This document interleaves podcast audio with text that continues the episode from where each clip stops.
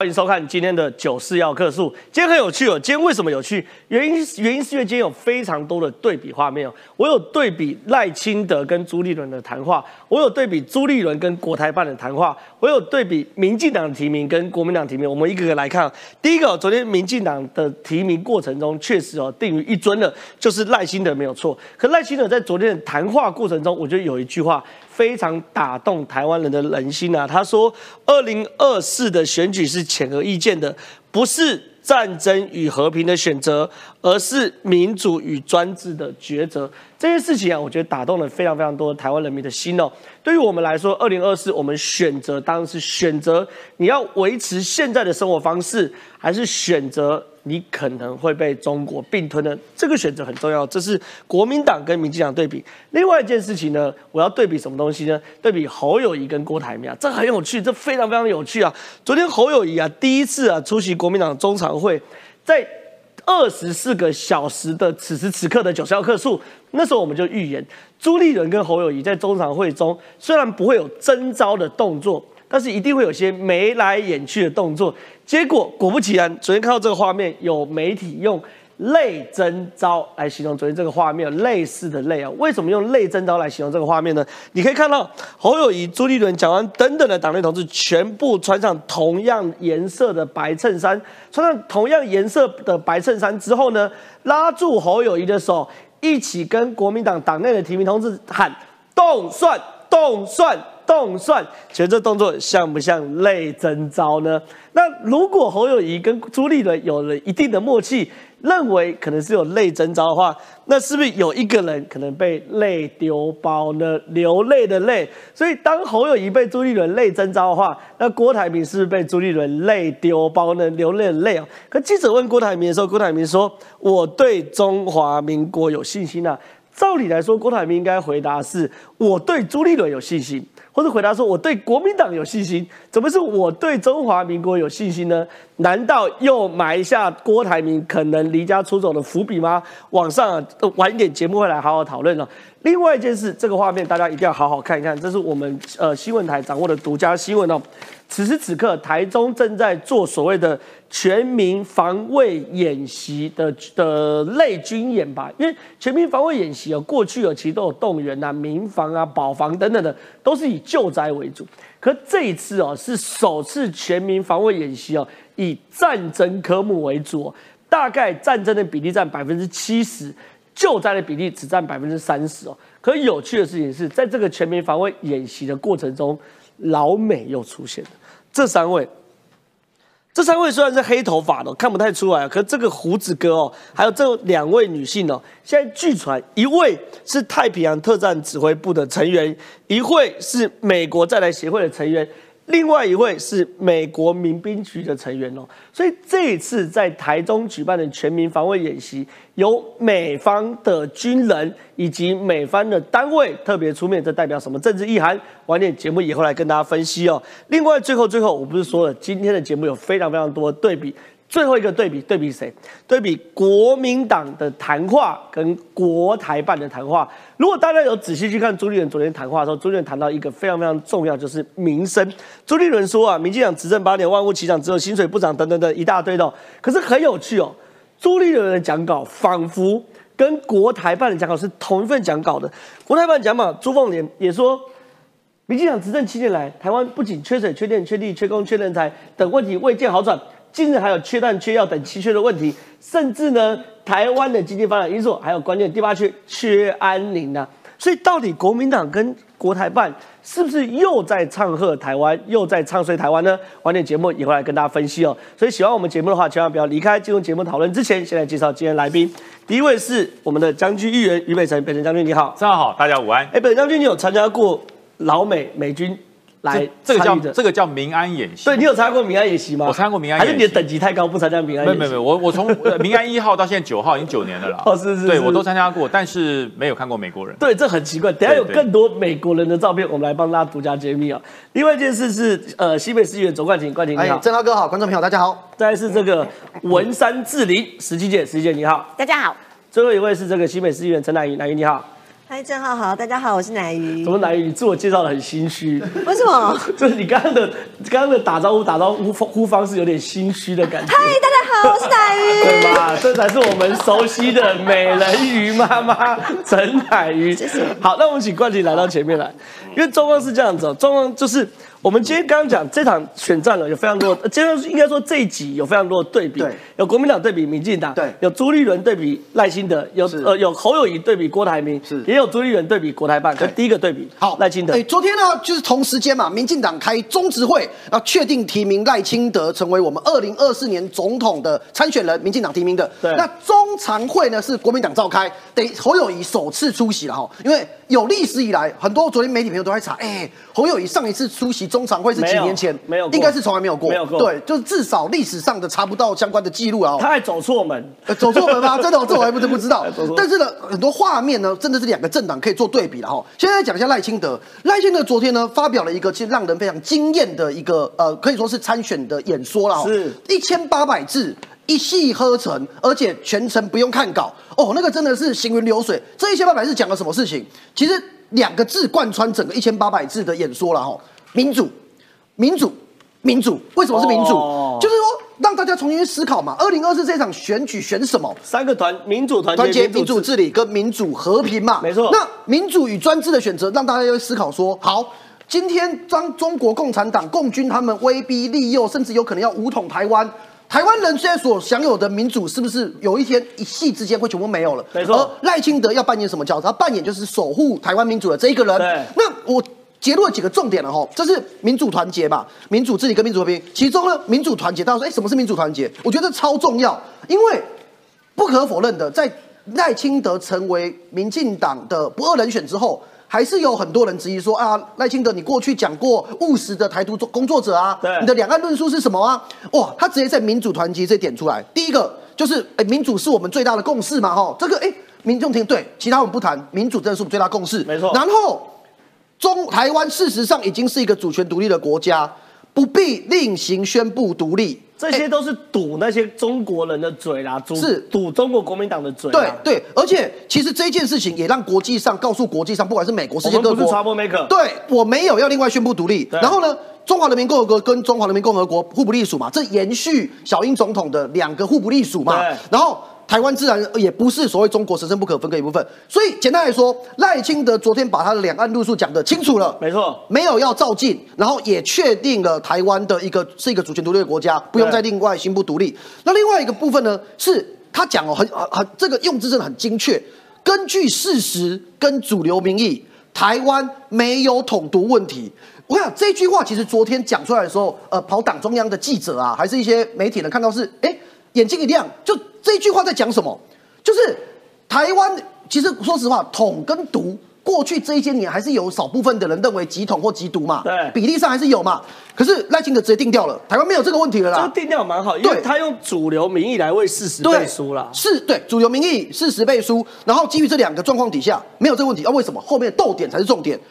那我们没有这个问题，但我们的共识是什么？民主是台湾人民最大共识嘛？所以他直接把很多人批评他的是不是啊比较独一点呢、还是说哎台湾还是有一些统派的声音呢、直接把它定掉，没有没有这个问题了，因为对。确实嘛，主流民意嘛，所以赖清德讲这个话有所本，所有的民调做出来，极独或极统是两边的比例是低的嘛，对。所以的壮大中华民国台湾这件事情我要定要讲。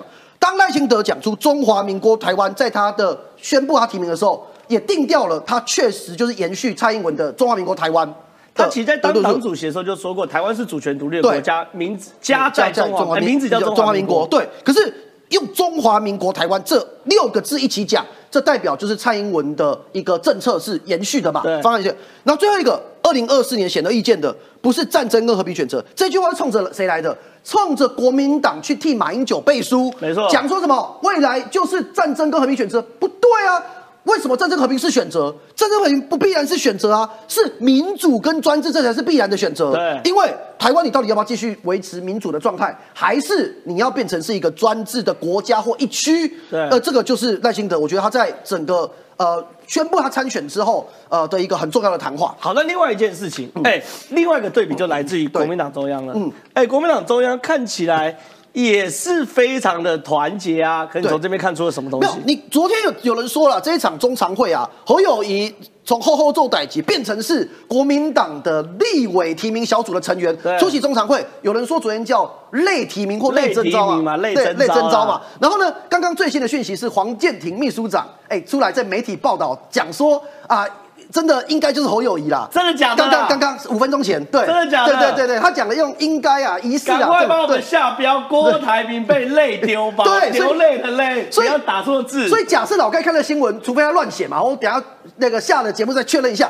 王健林如果真的讲了这话，代表郭台铭真的是不止不是累被丢包，是已丢包。已丢包为什么？那个我我拍着我还是请请提要。我泪是流泪的泪，泪丢包哦泪泪丢包。朱立伦他说三月已经完成整合，侯友谊说随时准备好上场。不对啊，四月五号郭台铭才叫大家民调唯一支持我哎，所以昨天这个画面哦，哎，我先讲侯友谊，当然可能他被提名几率越来越高了哈对，但是。昨天他出席这个中常会还是卡卡的，为什么？我们看那个画面啊，侯友谊过来的时候，站在本来他站的位置，站朱立伦旁边，所有被提名的，不管是新北啦，其他县市的立委候选人，走过去一个一个握手的时候，对突然来一个关键的人物，这个人就是严宽恒。好，你讲到你是严宽恒，我是侯友谊，呃不呃呃这推推推推不不不，他是用推的，是是他把卢秀燕推过去，嗯而且也因为他很远，声哦音声音看不清楚，声音听不清楚，但是疑似那个讲话的样子就在讲说，哎，林歹丢哎，哦，所以说他是一个握手，一个握手，一看到严宽恒，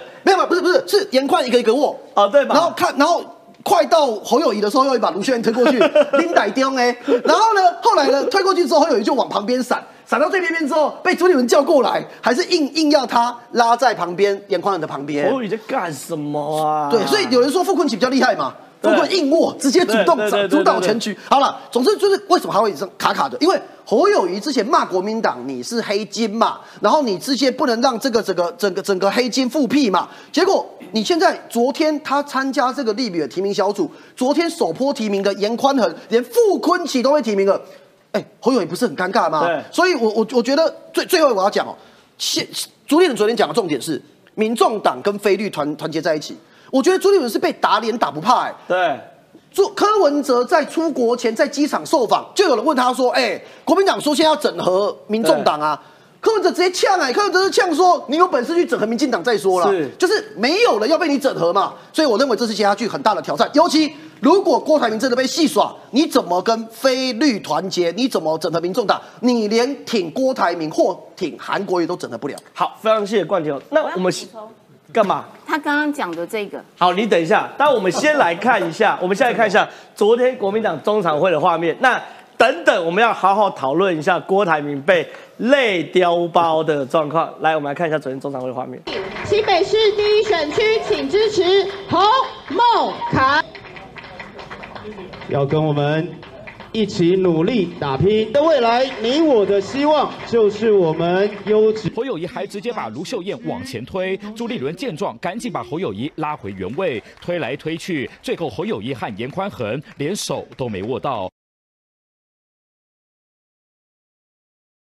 这是篮球的战哎、这个很夸张哎！刚刚于嘉欣讲说这是挡切战术，对不对？Pick and roll，哎、有人过来赶紧挡一下，然后躲到旁边，这是一般政坛上很少看到 pick and roll 的挡切战术哎。可是怡姐，你说太真的嗯。黄建庭证实了这是我内征召侯友谊，真的假的？冠廷刚刚讲的，就是今天早上刚刚最新的新闻，就是黄建庭今天早上在出席一个活动的时候，他讲说，哦，我们三月的时候都已经整合完了、啊，就是就是侯友谊啊，他是我们国民党里面最强的，哎，那所以你是先耍了郭台铭，因为郭台铭之后才说他从美国回来才才说黄建庭怎么说？国黄建庭宣布国民党整合完成，整合完成呢、就是侯友谊，他实力最坚强。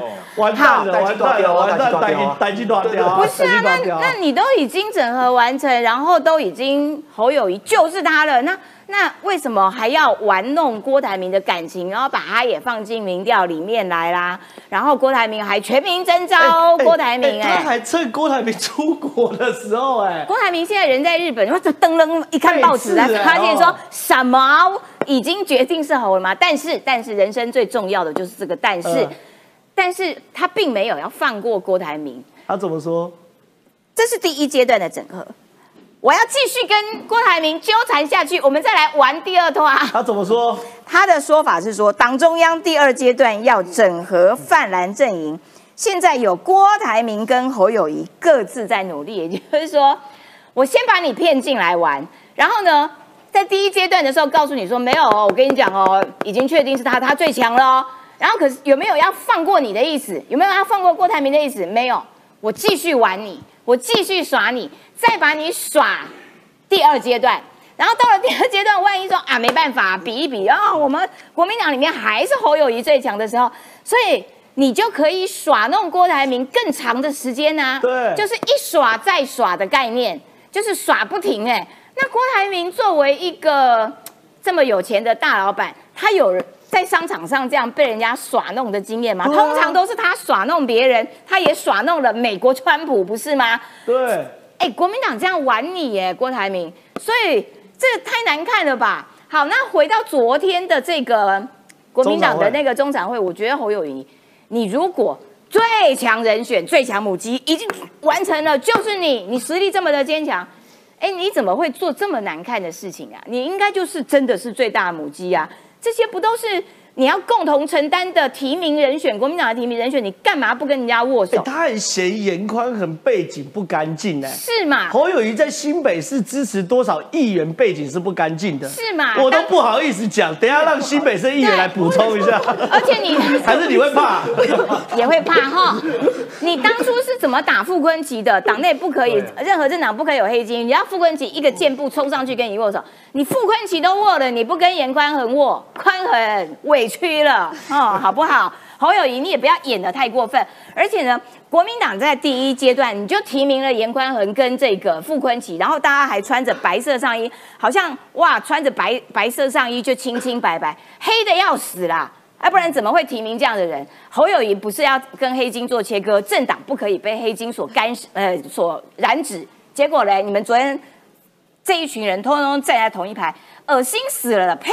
呸呸你侯友谊呸哈、来，对手赖清德。其实今天这个郑浩做了很多的类比，还有一个类比是网友提到说，你如果是在提名记者会的时候，你因为有画面嘛，你的背板是极重要的。你看看赖清德的背板漂不漂亮？哦漂亮吧 Taiwan？Team Taiwan。对然后你看看国民党的背板，国民党板是国父孙中山，对，就一个国父孙中山，就是比气势上面，比这个荧幕画面上面来说，你就当场就弱掉了哈。好，那赖清德定于一尊之后，赖清德第一个行程是哪里？直直冲客家庄，嘿嘿扭嘞啊！哎、很忙嘞。他他他才刚举行完这个党中央提名他的记者会，哇，马上马不停蹄冲到客家庄，因为他当然知道客家票是民进党的弱项，对。所以他其实这段期间在客家庄不断的神出鬼没，他一直出没在客家庄，看看这个赖清德上任之后，这个客家部主任说，其实他都已经默默在跑，一个月之内已经办这种小型的座谈会，而且其实不止这种客家庄一个一个小的座谈会，他也在竹北市长郑朝芳的安排之下，跑去那边帮跟人家一起擂茶呀、对干嘛？对对，那赖清德这个人哦，他他有一个特点，就是说，哎，你看到他的时候，你会觉得哇，N 到 N 到，帅帅，头发中分，有没有？没错穿个西装这样子，然后你会觉得，哎，好像跟他不是那么的近。可是你要跟他近了之后，你就会更知道这个人，就是你会更喜欢他。是所以赖清德现在在走这个路线，他就用这种小型的、这种不断的、不断的呃小型聚会，让让你跟我的距离是接近的。事实上，不止在客家庄，在青年选票上面，其实某种程度，民进党也被民众党拉走不少的支持程度。对所以在青年选票这一块上面，赖清德也是用这种小的、小的、小的，一圈一圈一圈，不断的在做这种复式动员的形态。就是让你们跟我的距离是近的，越近你们就会越知道我不只是外形帅亮眼而已，内心上面我也是有涵养的哈。好，所以客家的这个部分，其实他呃花了蛮多时间，然后再进行这种小型的这种接触啦。然后呢，他还特别叮咛客家部说：“哎，你要多排一些相关行程哦。”那客家部的观察是说哦。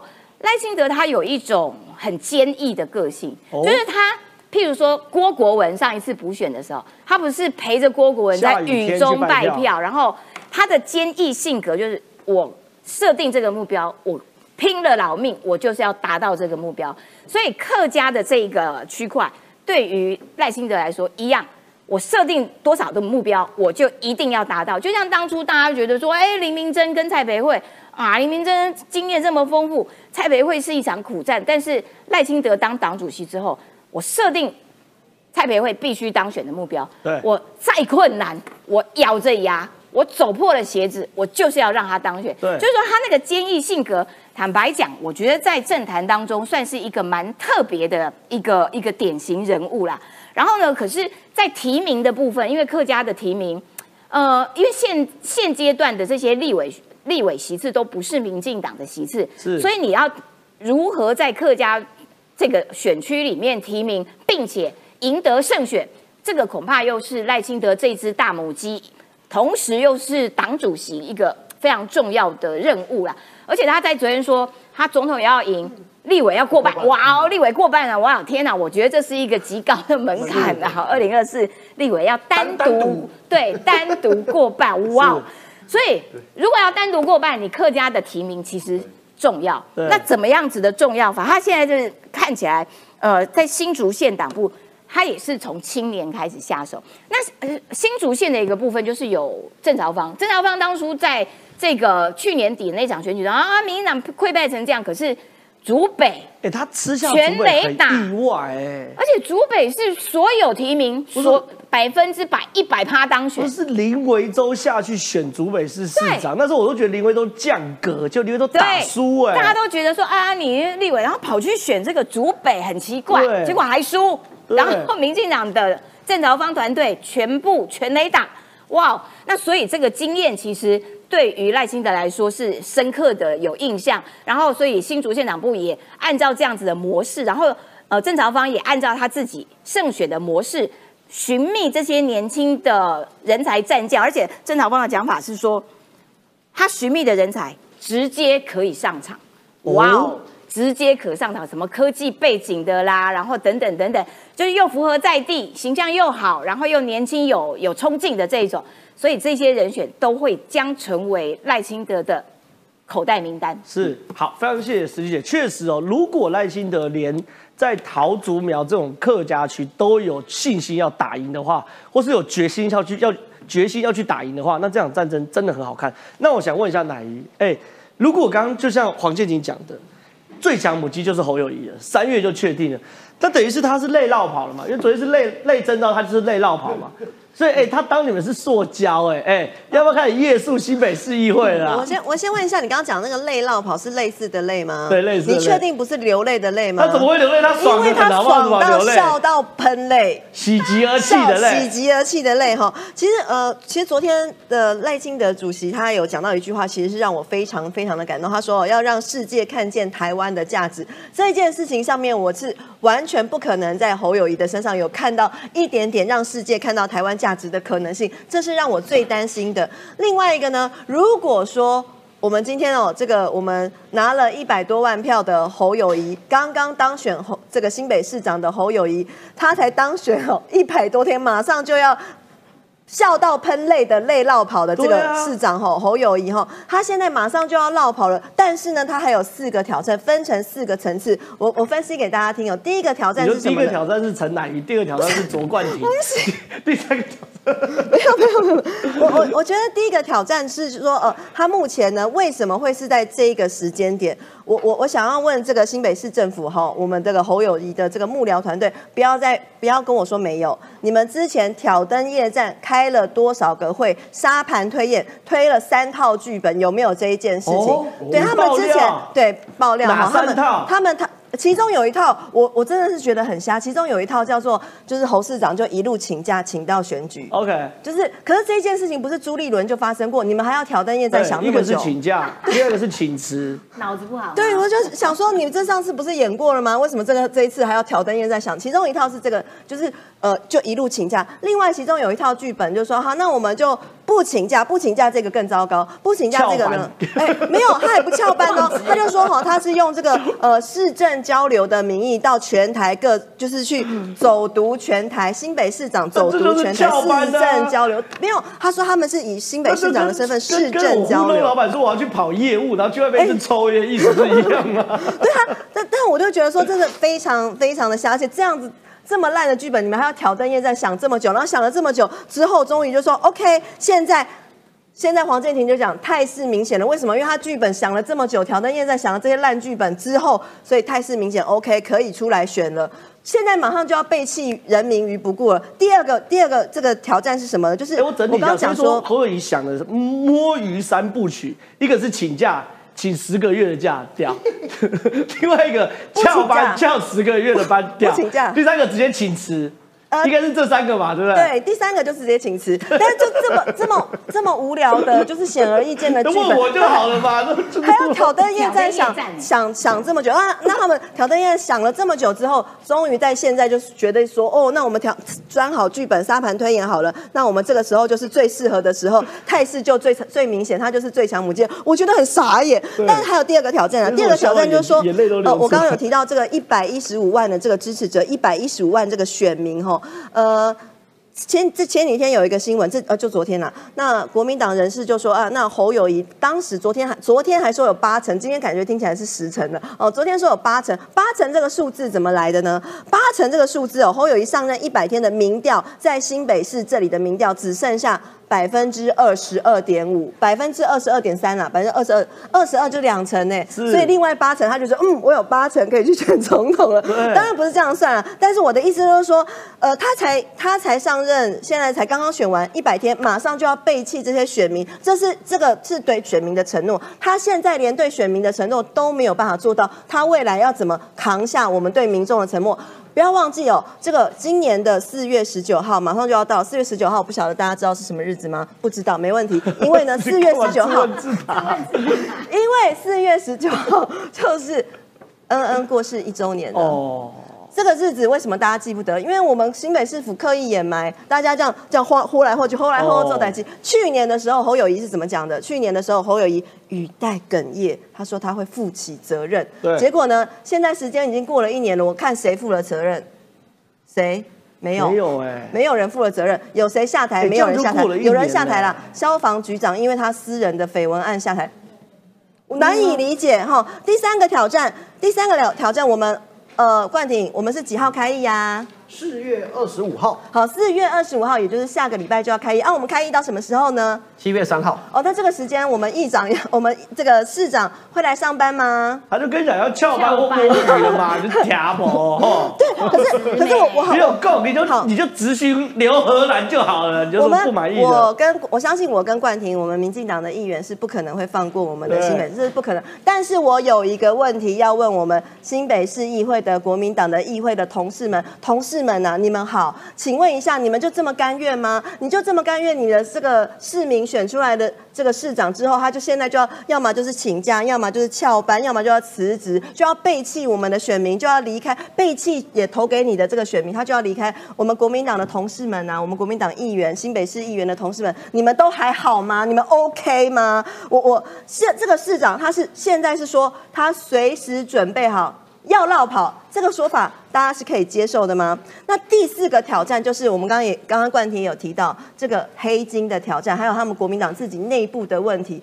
呃，之前侯友谊是怎么怎么反黑金的？怎么样大动作说什么永不妥协，绝对是勇勇于说不。但是我们有看到他说不了吗？昨天跟他跟这个刚刚才也讲得很清楚嘛，刚才跟这个傅坤启握握手的时候，勇于说不了吗？放过你的，你给我讲新北是多少背景有问题的？侯友谊都跟人家站在一起。你们新店有没有？你们新店有没有？这个我不好说，这个我不好说。不要这样，没有跟我自投罗网的哈。自己人不要下毒手，好不好？那呃，我我觉得侯友谊他面对的山区多了，哪里会怕了？山区真的很多。这个呃，他要面对的这四个挑战，他都没有解决。他过去一向以来的这个解决方式，就是用这个笑面虎的方式，他永远都是。笑眯眯的喊口号，呵呵这代际，呵呵这的，笑到眼睛都眯了，这是他给人家外界一致的形象。但是我真的是要问，就是呃。各位就是同胞们吼，各位我们亲爱的国人们、同胞们，呃，我们是要选康乐鼓掌吗？好，如果你他不够今天要选，资格，他不好笑。对康乐鼓掌是他不好笑韩国语，韩国语但他每天都是然后他上面他也不能当风纪鼓掌，因为他的风纪是有两套标准的。哦面对党中央的是一套面对自己新北市有背景又是一套，他也没办法当风纪股长。我认为他最多当卫生股长，他看起来打理的蛮干净，他最多就当卫生股哦，可以，可以，可以，可以选卫生股长了。那至于就是说，如果要选总统的话，我觉得他目前的这四个挑战到底要怎么解决？呃，之前新北市的这个幕僚，这个侯市长的幕僚沙盘推演的剧本可能有一点点太弱了。好，乃玉刚分析非常好，因为现在开始四月嘛，对不对？四月到十一月啊，到一月选举刚好十个月哦。观众们，你们试想，有哪个公司的老板可以接受你浑水摸鱼十个月，或是可以接受你翘班十个月？当然，侯友宜如果离职啊，辞职新北市市长来选总统，大家没意见。所以侯友宜如果真的被累征召或是被征召啊，一定有后坐力。我想问于将军，导播我们在问于将军之前，我们先把这个新闻好好读一下。这个新闻你看、啊，它大标题是什么？他说照得到吗？那我坐着讲好了，我们把这新闻读一下。它大标题是郭台铭出局哦，黄建庭宣布国民党整合完成，就是侯友谊，他实力坚强。有细部哦，细部说什么东西呢？黄建庭呢，今天在军工教警消总会致辞表示，党中央积极进行总统提名作业，提名作业完之后呢，第一阶段呢，整合出国民党目前党内啊总事态已经非常明显，就是侯友谊。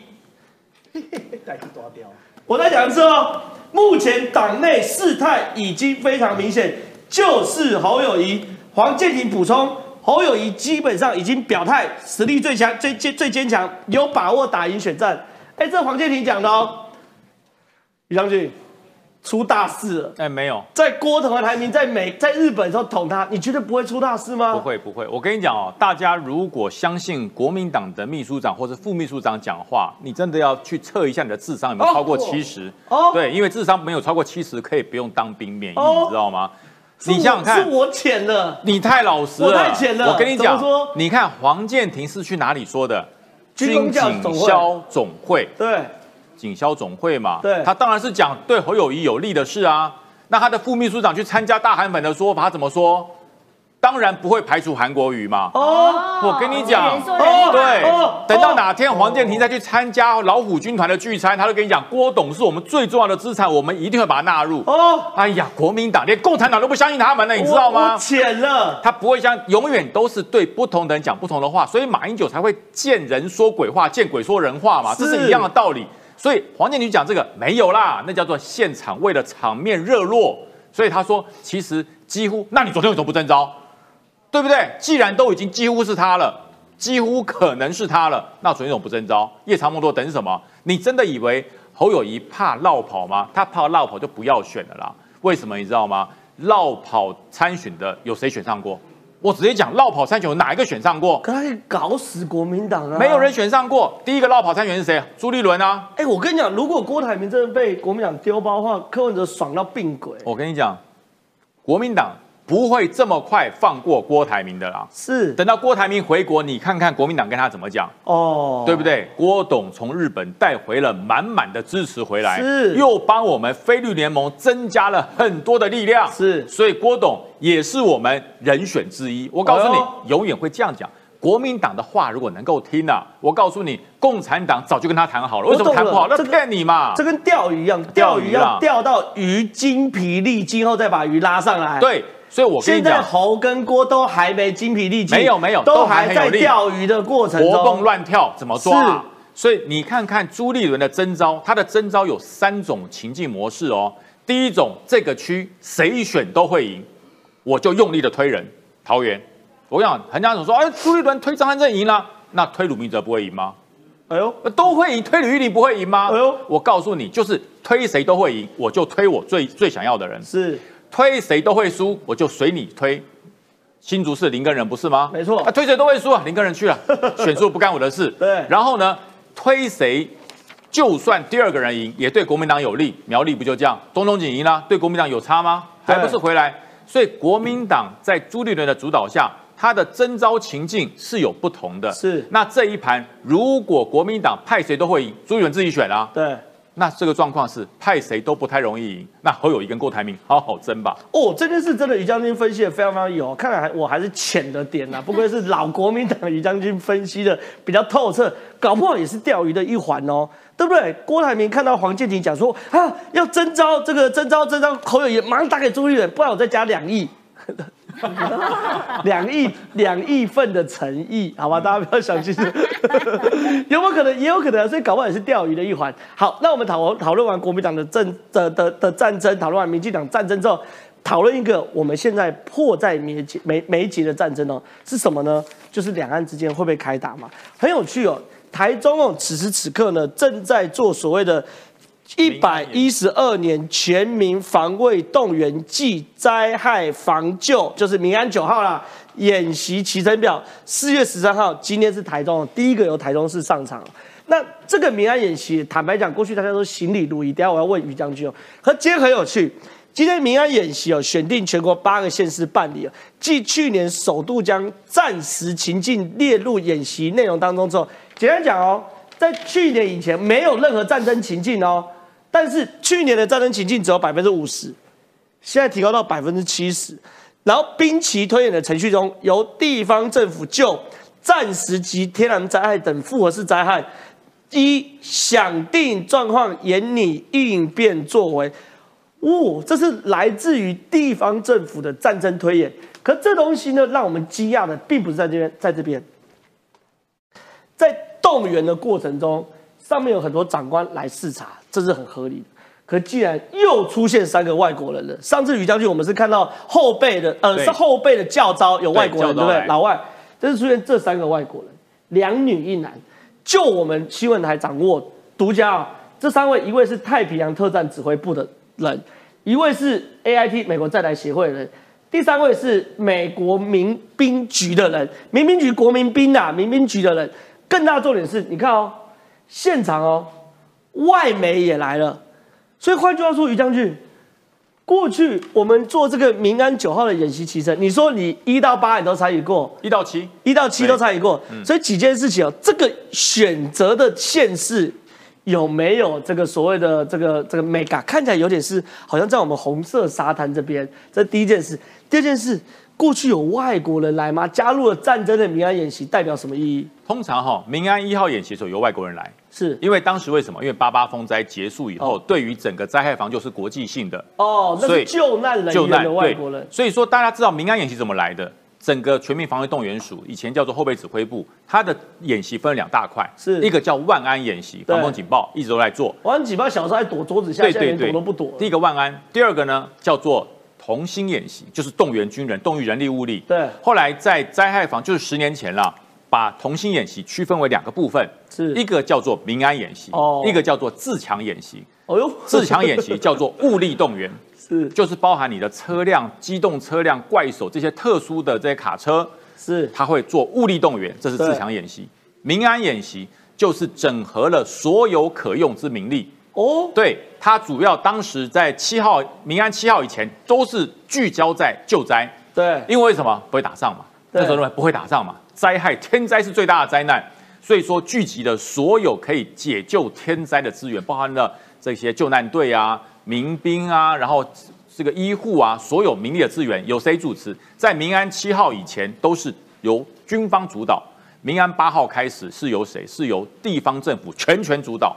哎呦，对，所以那民安九号这一次呢，因为乌克兰战争，为什么去年的民安八号要加入战争的状况？因为乌克兰战争开始了，对，所以加入战争的元素。因为灾害分为天然灾害跟人为灾害，对，那战争是不是人为灾害？是啊，通常人为灾害的破坏力会大过天然灾害。天然灾害坦白讲，遇到就遇到，遇到就遇到了，防防御不了。而且天然灾害它没有所谓的敌人，对，人为灾害有敌人，所以从去年开始做。那今年九民安九号是特地美国要来看，哎，这就变成是说，你看我们最近报道过两次，一次是后备的教招，老美来盯；一个是民安演习，老美来盯。所以你说，其实老美对于我们现任军人的水准反而相对安心，OK，因为我们比如说空军，对，你就在美国训练的嘛，是，比如陆军一样，常常来陆子部来训练嘛，对，老美其实担心的是退伍的后备系统这一套。到底我们的韧性在哪里？他句国民党的话叫做耐打值啊，没有耐。台湾的耐打值到底 O 不跟你讲 OK？所以老美是特别盯这老美个的。每年因为哈民安演习、自强演习、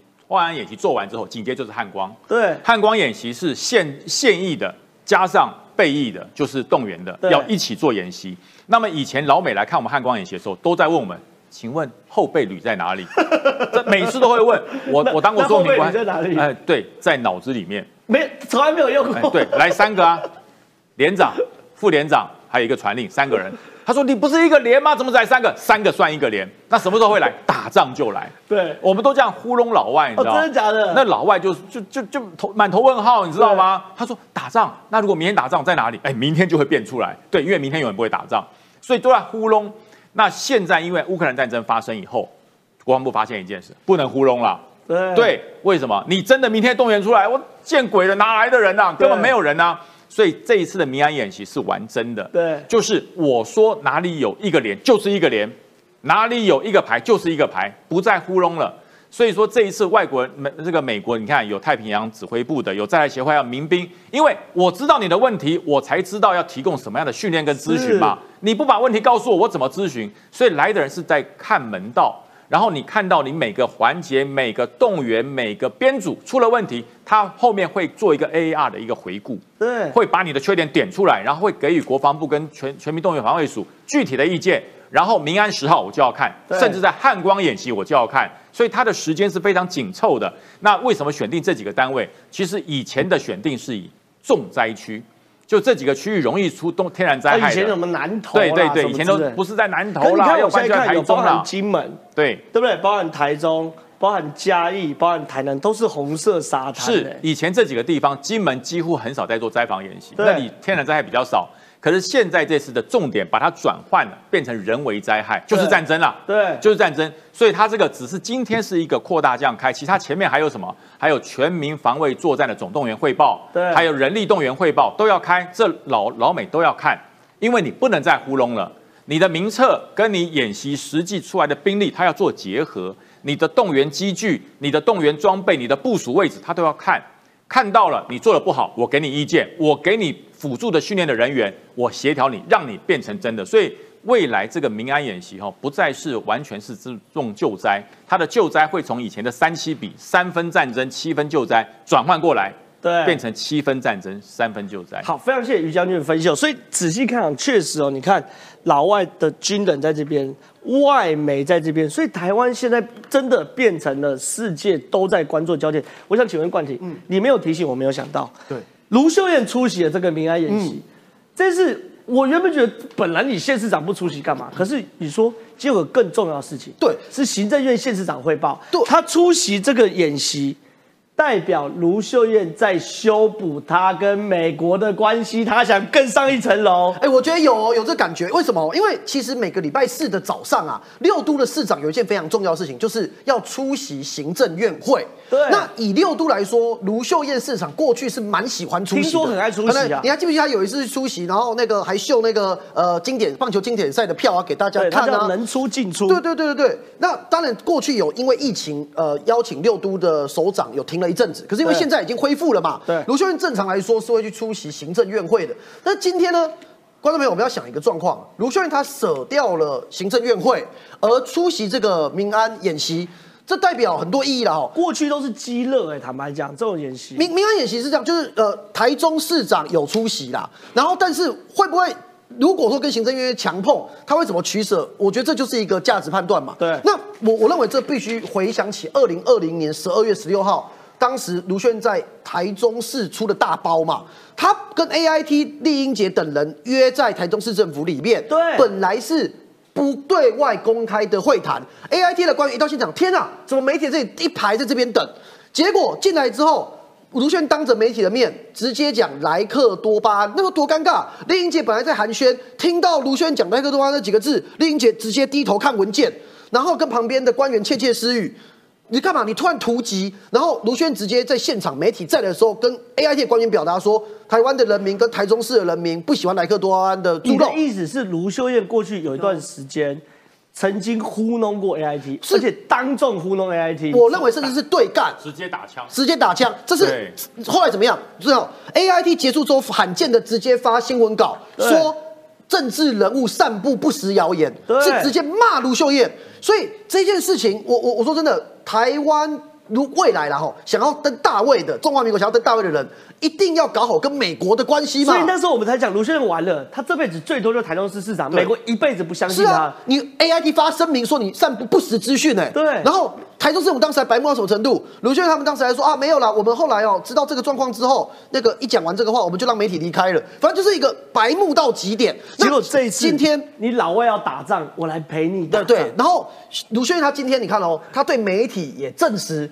有美国防部的人员在场，对，然后呢卢秀，燕证实有美国国防部人员对，然后他也提到说两岸情势紧张，然后对这是这一次民安演习呃重要的原因，对然后等等等等，就是说卢秀燕，我认为她有意想要靠今天这个活动也化解跟美方的关系了，然后好，那就奇怪了，为什么卢秀燕要化解跟美方关系？好，这就这就这才是问题的核心吧？那你如果当台中市长，你为什么要化解跟美方？我问两个问题就好了。很多人都说现在就是台中很多议员都支持，民意代表都支持侯友谊，对不对？对你看两个指标吧，一个指标是目前黑派有任何人跳出来支持侯友谊吗？没有吧。第二个，原台中市区的葫芦帮，你是不是有一半的议员到现在还是讲唯一支持卢秀燕？对所以卢秀燕真的像他讲的这样子的不想选吗？我觉得还有得看的。是这件事情才是关键。卢秀燕当然要修补跟 AIT 的关系，只是为什么要在这个时候去羞辱 AI 呃修补它跟 AIT 的关系嘛？当然代表鲁秀燕想要更上一层楼，所以一场演习可以看到非常非常多。接下来我想问一下石基姐，嗯，一场记者会我们可以看到更多，哪一场记者会？国台办的记者会啊，国台办昨天开记者会，国台办开记者会过程中，国台办发言人朱凤莲说，民进党执政七年来，台湾不仅缺水、缺电、缺地、缺工、缺人才等问题未见好转，近日还在添缺蛋、缺药等稀缺的问题。请问台湾还有第八缺叫做缺安林，民进党勾连外部势力，毒呃谋独挑衅，是台海和平中最大的威胁。简而总简而总之，总而言之啊，朱凤莲啊，把台湾骂了一顿。嗯，我我我先喷一下朱凤莲，到底干你屁事啊？台湾缺不缺干你屁事啊？你中国缺更多。刚刚刚昨天公布的中国三月的 CPI 物价指数零点七，全球都在通货膨胀。只有你中国给我搞通货紧缩，只有你中国是没有 没有钱的，你有什么好骂台湾的？可有趣的事情说，他跟朱立伦昨天骂民进党的台词一一模一样模，一样。他们是同一份讲稿哎、是不是中央厨房提供给国民党，然后呢完全无视事实？朱立伦说啊，然后薪呃年轻人薪水没有涨，哎。每年都在调涨啊！你是瞎了狗眼吗？啊就莫名其妙，就是他处在一个我不管你现实是怎样，反正我决定我要讲，你就是缺，你就是很烂，你就是通通都不好，不顾现实的这个一厢情愿的讲法哦。民党执政，这个也缺，那个也缺，薪水也不涨啊，等等等等。然后呢，再加上国民党的呃这个前前主席不是跑去中国的时候说啊，两岸都是中国人呐、然后对岸不是说啊，这个我们自己家里面的事自己解决，这也完全跟中国的讲稿一模一样，啊因为反对所有欸外部势力来干涉中国内部的事务，台湾就是中国内部的事务，因为你们两岸都是中国人，哈，对。那所以不管是在这个呃国际的这个互动的层次上面，或者是台湾自己内政的这个层次上面，国民党的口径都跟中国一模一样。没错，所以这也是为什么赖清德在昨天讲说，这不是战争与和平啊，这个是这这个明明就是民主跟独裁，你对于你自己生活方式选择的一次大选，没错那那个才是真正重要的嘛，因为我们现在是民主嘛，那如果你不要选择民主的话一，下，骂朱凤莲骂骂破九千的啦。对，那好，回到这个民主跟独裁之间嘛，那所以当国民党如果觉得，哎，中国的独裁的体制比较好的话，那那你就明白讲嘛，你就不要在那边扭扭捏捏、对暗暗呃这个偷偷摸摸的，然后其实你们讲的话是一模一样的。那如果真的是真的这么一模一样，中呃有中央厨房写讲稿给你的话，那是不是也可以告诉大家诚实一点？就是呃，我觉得诚实告诉大家，对我们就是民主跟独裁，而我们现在决定选择跟中凤联站在一起，选择了独裁。我觉得这样子也方便大家做一个投票上面的选择。好，那中国其实呃一直想要把台湾给这个栽赃化、污名化，然后啊你们都很烂呐，你们都很缺啦，你们要靠我们中国啊等等。其实台湾这这些年来很努力的，不断的在在试图找出更多的出路，特别是在经贸上。国际上面当然，我们现在找到了非常非常多的朋友。但是在实质的经贸上面，我们也找到非常多这个出路。然后，可是还是有一些鸡蛋是放在中国的，这个就成为了中国可以掐住台湾，他自以为可以掐住台湾喉咙的好方法。所以他昨天不是说哦，我们要个对台湾啊实施这个呃贸易关税的这个这个这个检视啦，等等等等的哈。那检视的日期到什么时候？到明年的。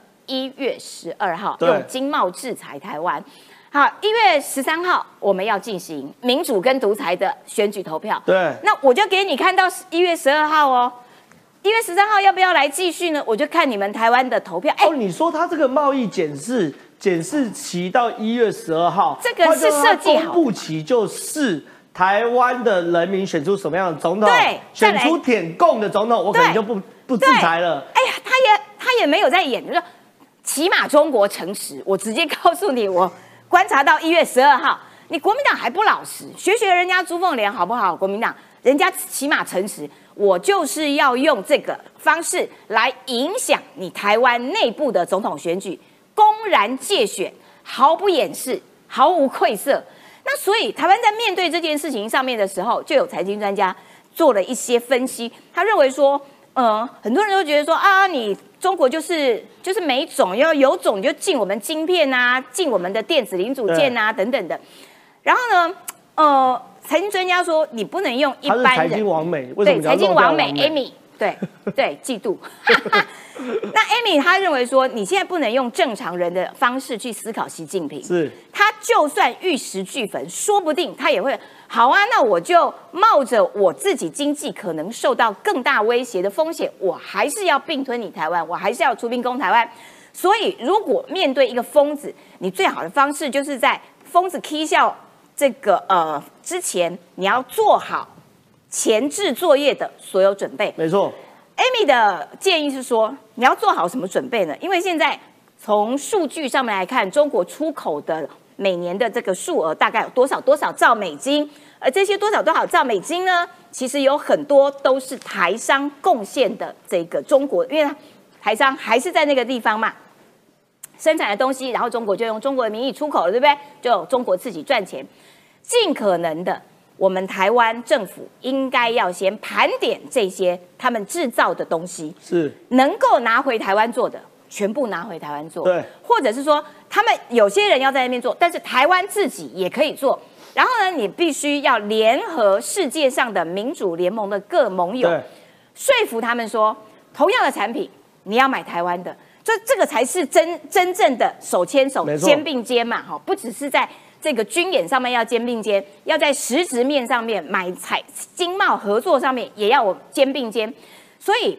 一方面可以削弱这个中国的经贸的威胁力道，然后也可以让台湾更多的愿意回来的、尽可能的回来的，或者是增加台湾赚钱的那样的机会，更加深化，不只是在军事上面、民主联盟上面，更在经贸上面的更深化连接。Amy 还举了一个例子，他说：“你看看韩国，韩国就是一个极非常经典的例子。韩国超惨的，惨到爆炸。现在我们的。”这个人均所得已经超越韩国了。那韩国为什么惨成这个样子？它是跟中国签 FTA 的哦，双方是有贸易协定的哦。对。当初文在寅的时候，哇，我们把这个这个看准了我们的这个电子产品啊、零组件啊、晶片啊等等的这些东西，他把中国当做一个主要的市场，他的确把鸡蛋放在中国这个篮子里面。那中国的行径大家都知道啊，他就一点一点学嘛，偷嘛，骗嘛。他就把你韩国拥有的这些技术啦、这些设计啦偷到手了之后，中国就自己做啦，小米啦，各式各样的、啊。那所以三呃台呃韩国的三星本来哇在中国很夯的，结果现在卖成怎样？就一直一直紧缩，结果现在。对韩国来说，中国是它最大的贸易逆差国。韩以前是国对中顺差、欸，韩国对中国的贸易顺差原本是五百五十亿美金，现在变成最逆差五十一亿美金不，但而且是最大逆差国。我的来回天呐！六百亿美金呢，对，这个就是韩国一个很好的一兆多哎。活泼泼的好学生，变成一个快要死掉的一个是一个很重要的例子。所以从文在寅带领韩国走的这一条路，更加证明说，对某种程度，财经王美 Amy 她讲的的确是有道理。台湾政府是不是及早做好准备，让钱不要让中国赚，然后钱拿回来，然后让中国可以掐住台湾脖子的机会以及可能性降到最低？是好，非常谢谢十一姐分析。我想问一下乃瑜哦，我对这件事我是真的很不满意。你朱凤莲凭什么酸我们？中国人现在多产是有目共睹的产，这个产不是我们在讲的。你说从沿海到内陆，经济不断在下跌，中国的国债、中国的地方债不断的在增加，全世界都在通货膨胀。大家都在消费的过程中，只有中国在通货紧缩，人民把钱放在口袋不敢花钱。你说中国其实现在超惨的，比我们想象中惨还非常非常多。朱凤莲真的该检讨自己。呃，我们来看看哦，就是中国没跟大家说的那个故事哈，没那些没说的故事是什么呢？呃，目前呢，中国的家电企业呢，因为受到这个原物料哈铜啊、钢材的这个呃。成本增增加的原因啊，还有运费增加的原因呢，所以呢，至少有一点七万人要没有工作了。朱凤莲听到没有？至少有一点七万个家庭，一点七万人没工作，是代表影响到了对一点七万个家庭，哎吼。那这边呢，呃，他们想说，他们他们还有解释的做法，他们觉得说，哇，一点七万人没有工作，他们不是这样讲，他们是说，哦，因为受到这个铜啊跟钢材的这个影响，还有这个海运的运费成本的增加，那为了要让这些工企业可以继续这个经济看起来很好，所以呢，他们是用什么方法呢？他们是用这个呃缩减员工规模的方式维持经济运作，你就可以看出这个谎言。他们是用一个糖衣在包装，事实上有一点七万个家庭是没有经济收入的这个。这个谎言，然后是用说哦，我们为了要维维持我们的营运，什么这样子，什么之类，让我们经济看起来好棒棒，中国梦万岁，这这样子的说法，让人觉得非常的恐怖。那另外一个要看到的是说，中国的苦日子真的是要来了哦。怎么说呢？因为既然爆发了减薪潮，而且这个减薪潮是针对金饭碗，金饭碗是什么？军工教哦，他们的军工教公务人员啊、老师啊这边。哦，有点像是类年金改革，这个类呢不是类似的类，是年眼泪的泪哦。是针对退休，还丢它这个针对现役都要针减薪而且是现在的 right now 的薪水，还不是这个退休金哦。而且他说法是什么？整肃金融，针对基层的公务员。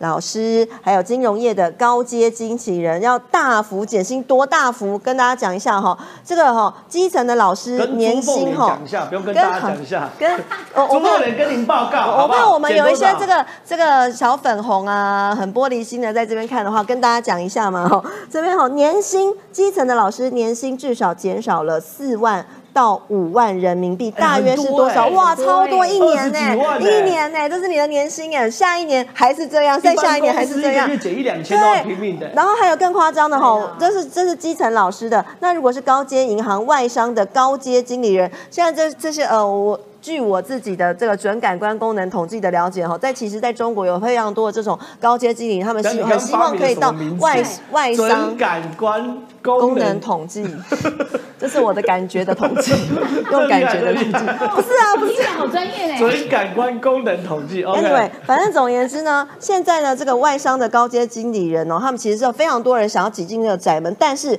年薪哦，动辄呢要砍掉一年两百万人民币，大约是多少？哇，快要千万新台币，一年少一千万新台币朱凤莲听到没有的薪水，这是 salary，这是薪水，不是什么退休金，是每一年都少这么多。那中国国的经济成长呢，没有不只是他们自己内部要这个经济紧缩，他们还要养俄罗斯。怎么说？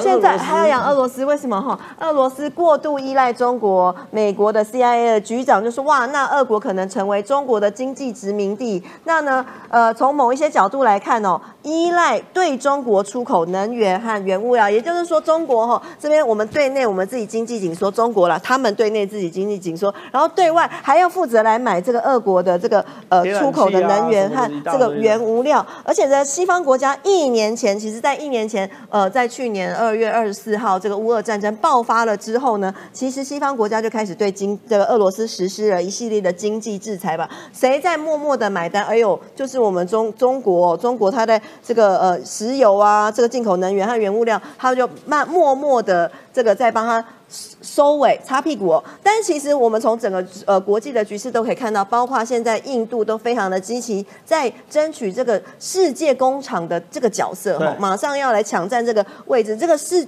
世界的这个不同的角色位置，每一个国家扮演的角色位置，已经慢慢的在洗牌，慢慢的在重塑，慢慢的在重新重整这个国际的秩序。但是中间却还是有人看不清楚吼，不知道为什么，他就是觉得就是说眼睛狗丢拉吧，还是怎么样，还是觉得说说，哎，中国好棒棒。那亲中相信中，刚才也有人说相信什么的话就会怎么样哈。但我我觉得这句话同样一一句话也可以套在这个中国身上哈。呃，相信中国讲的话，可能就呃比信。主得永生，信中国者不得超生。哎，这你说的很好，谢谢。这个这个这个一定不错吧？嗯，很好，很好。